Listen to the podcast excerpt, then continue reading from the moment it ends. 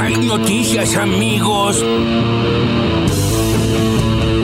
Cristina fue dos veces presidenta, hizo un, un gran gobierno, con un montón de errores, pero un gran gobierno. Diseñó la estrategia para derrotar al neoliberalismo en la Argentina. Después no tiene la culpa de que algunas cosas hayan salido mal. ¿Sabes cuál es la única cucarda que le falta ¿Cuál? para convertirse en mito nacional? ¿Cuál? Que la metan presa. Eso es para la historia, porque Irigoyen, el general Perón, todos fueron presos. Entonces, a mí, la verdad, que no me asusta, como a ella no le asusta, esa perspectiva, porque además va a ser una perspectiva que permita que ese, si lo tocan a Cristina, que quilombo se va a armar, deje de ser un cantito al que después nadie le pone el cuerpo, o muy pocos le ponen el cuerpo. Che, pero esto se va a la mierda. Si Rosario está en la Argentina y en la provincia de Santa Fe y necesita respuestas directas. Hoy hay reunión de la Junta de Seguridad en Rosario, a la mañana esto. Cada vez que tenemos un hecho que tiene que ver con tomar medidas directas, aparece esto. Cada vez que exigimos alguna cuestión concreta, directa, aparece esto. No te tengo que explicar a vos el entramado mixto que tienen estas acciones. sí, sí. sí. Entre fuerza, policía, banda, todo mezclado. Bueno, a mí no me van a correr. Yo lo que te digo es, esto es por la ciudad. No le podemos permitir que dañen. Que vengan a Rosario. ¿Vos te acordás por qué no fue ella en el 2019? Me fueron varios motivos. Pero hubo uno que ella misma dijo, conmigo no, yo no llego. Necesitamos de alguien que pueda... No, no, eso lo decía Alberto Fernández. Que si Cristina no se podía, con Cristina no alcanzaba. Yo digo, con Cristina sobra. Ah, mira, ese escenario es igual, digamos. Hoy con Cristina se ganaría caminando. No, yo creo que con Cristina se gana, ¿sí? Pero te repito, tenemos que ir por algo mucho más importante que un triunfo electoral, ¿eh? La pelea es mucho más profunda. Sí, claro. Lo que sí me parece raro es este, esas alquimias que a veces se plantean que vamos a ganar con un candidato de 5 puntos. Me parece raro. Créanme, son un orgullo para la Argentina. La que tiene por costumbre, eh, es el Cusco que mandan a decir las estupideces más grandes para que agraviarlo al presidente. Es el, el que tiene la- a quien le hacen le han asignado la tarea de decir estupideces para agredir al presidente. No te preocupes por los puntos que tiene el presidente, preocupate por los tuyos, por el candidato que vas a presentar vos. Nosotros nos preocuparemos por el candidato que presentaremos nosotros y en todo caso cuando se cuenten los porotos el día de la elección, ahí te cuento quién es el Pero presidente. ¿quién lo, quién lo manda, Aníbal? Porque decís el Cusco que manda. Ah, si yo te lo tengo que decir, ah, déjate en broma. A nadie le importa. Lo voy a decir en español para que quede muy bien claro a mis amigos argentinos. Su presidenta y su presidente está haciendo un pacto con el diablo, que puede tener consecuencias de proporciones bíblicas. Los Estados Unidos no se va a quedar con los brazos cruzados, porque no se puede tener un aliado que fabrique y exporte aviones militares chinos y que se los venda a los vecinos. Hay dos mundos, el mundo libre y el mundo de los esclavos. Espero que los argentinos se queden en el mundo libre. ¡Váyanse al carajo! ¡Yanquis de mierda! El nene, ¿quién es el nene? Vos explícame. El nene saltó a la- adentro de la cancha, estaba vino con la madre y bueno, lo, lo apadriné hoy. ¿Cómo te llamas? Yo, Luca, es una sola cosa quiero decir, aguante boca y vamos a por todo y a ganar todo. Bueno, ahora eh, el día del padrino le tengo que pedir re- regalos ¿Cómo a entró a la Sí. cancha? Eh, y las gallinas putas. Seremos menos malos que los demás. ¿Qué te genera vos ahora que ya pasaron tres meses y uno empieza a tomar conciencia de lo que pasó por el momento difícil? Me encanta, me encanta porque digo, yo quería que me pegue en la cara la pelota, o sea, no, no me importaba dónde quería que me pegue. Si vos ves, yo no, no me giro, o sea, cierro los ojos y, me pongo todo duro y digo, pegame, lo único que te pido. Eh, y estoy tan tenso y tan duro que rebota la pelota para adelante, ¿entendés? Y no sé, ahora vienen los días y pasan y siguen pasando y siguen pasando. Mismo el otro día en la gala se ponen de vuelta a la tajada y ah, se, te emociona porque te- a veces te entra, a veces no te entra, pero en una final del mundo que, que te salgan las cosas es, es hermoso.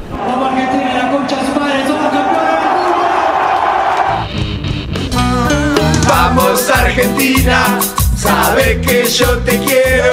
¿Cómo lo van a amenazar a Messi, boludo? Dice primero. Este programa que no va a soltar nunca el campeonato del mundo, jamás.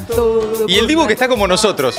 Ni él ni nosotros podemos creer todavía cómo atajó esa pelota. Eh, evidentemente, no solo nosotros no podemos creer cómo atajó esa pelota, sino que él tampoco.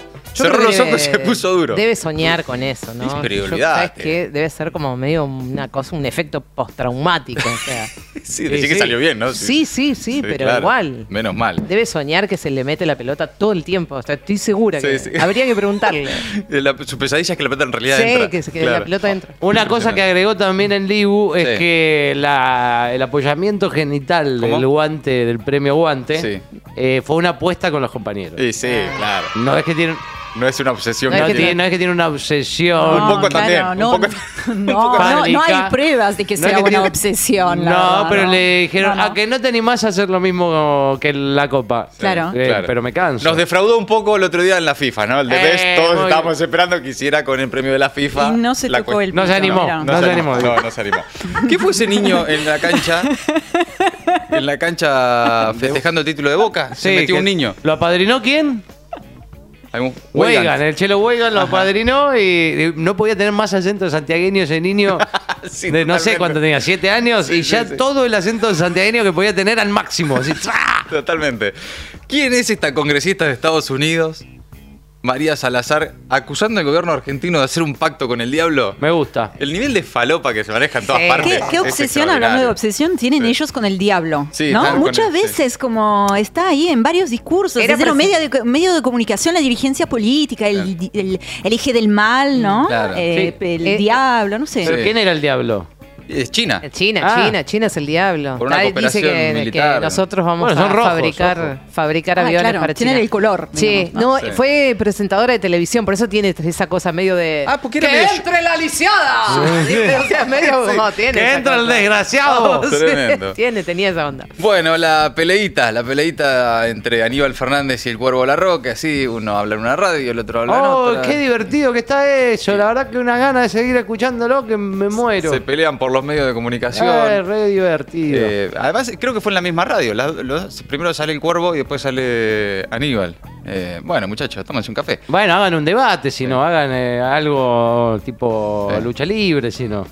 Estaría bien. Sí, la verdad que estaría bien. Vamos a definirlo. de- Para mí, este año las candidaturas se tienen que definir así. Con una velada de boxeo en el Luna Park.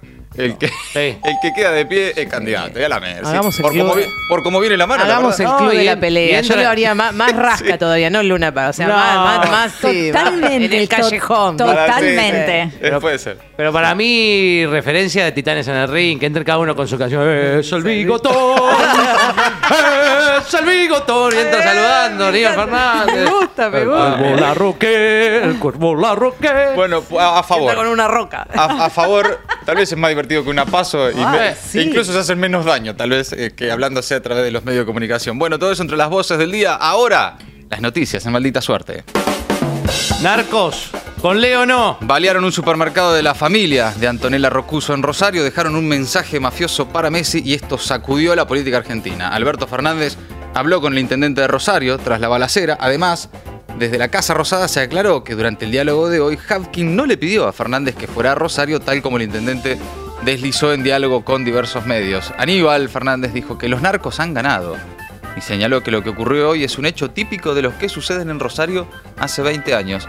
La oposición salió a, a montarse sobre el hecho, obviamente, Macri, Bullrich, que reclamó el uso de las Fuerzas Armadas para combatir la inseguridad, la reta, y todos juntos por el cambio salieron a cruzar al gobierno nacional y provincial. El ministro de Seguridad de Santa Fe dijo que no hay una hipótesis firme. El fiscal dijo que tienen imágenes del ataque al supermercado, pero que no hay detenidos. A. Tras el apagón masivo, el servicio eléctrico se restableció en casi todo el país. De acuerdo a un nuevo reporte del ENRE, unos 21.000 usuarios continuaban este mediodía sin luz en la ciudad de Buenos Aires y en algunas partes del conurbano bonaerense. Recién una oyente nos decía que en Lanús están sin luz y se están derritiendo. El corte de ayer por la tarde afectó a la ciudad de Buenos Aires y 11 provincias y dejó sin suministro a unos 6 millones de hogares o 20 millones de personas. La caída del servicio que provee la central nuclear Atucha, que abastece a gran parte del tendido eléctrico, fue por un incendio que perturbó una línea de alta tensión de 500 kilowatts que une Campana con General Rodríguez. El Ministerio de Economía y la Policía Federal realizaron denuncias ante la Justicia Federal. Sergio Massa pidió detener a los responsables de los gravísimos hechos ocurridos en el día y que podrían encuadrar en el delito de incendios y estragos. Comer es cosa de ricos. Los alimentos empujaron la inflación de febrero y calientan el primer trimestre. Según relevamientos privados, en febrero los alimentos registraron subas de entre un 7 y un 10%. De confirmarse estos números, la inflación del segundo mes del año estará traccionada por este rubro que se ubicaría varios puntos por encima de la suba general de precios. Según los distintos analistas consultados por el Destape, más allá del número final que arroje la suba de precios, todos coinciden en una aceleración en el alza de los alimentos otra vez que impacta en las canastas que miden pobreza e indigencia.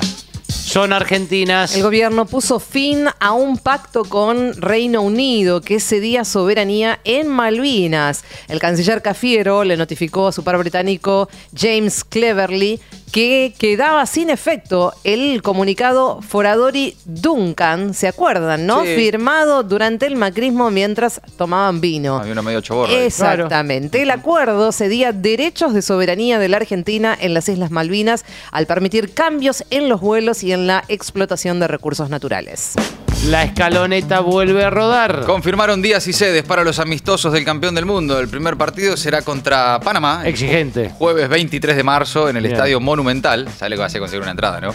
Luego la selección argentina viajará a Santiago del Estero para enfrentar a Curazao. partidazo, uf. partidazo durísimo. El martes 28 de marzo en el Estadio Madre de Ciudades. Los horarios todavía no fueron confirmados. Sopita de cola. Argentina registra el verano. ¿Qué, imagen? No, Más Dios. cálido desde 1961. Según el Servicio Meteorológico Nacional, en el país hay 1,3 grados por encima de lo normal en este periodo estival. En la capital federal, en tanto, la temperatura promedio fue de 25,6, o sea, 25 grados 6 décimas, la más elevada desde 1906. Divididos, pero no por la felicidad. Los ministros de Exteriores que participaron de la reunión del G20 en India, Nueva Delhi, fracasaron en su intento por alcanzar un comunicado conjunto y de esa manera se viene repitiendo el mismo escenario que frustró la reunión de ministros de Finanzas en Bengalore una semana atrás. Según expresó el ministro de Exteriores indio, hubo problemas y debo decirlo francamente, preocupaciones sobre el conflicto en Ucrania.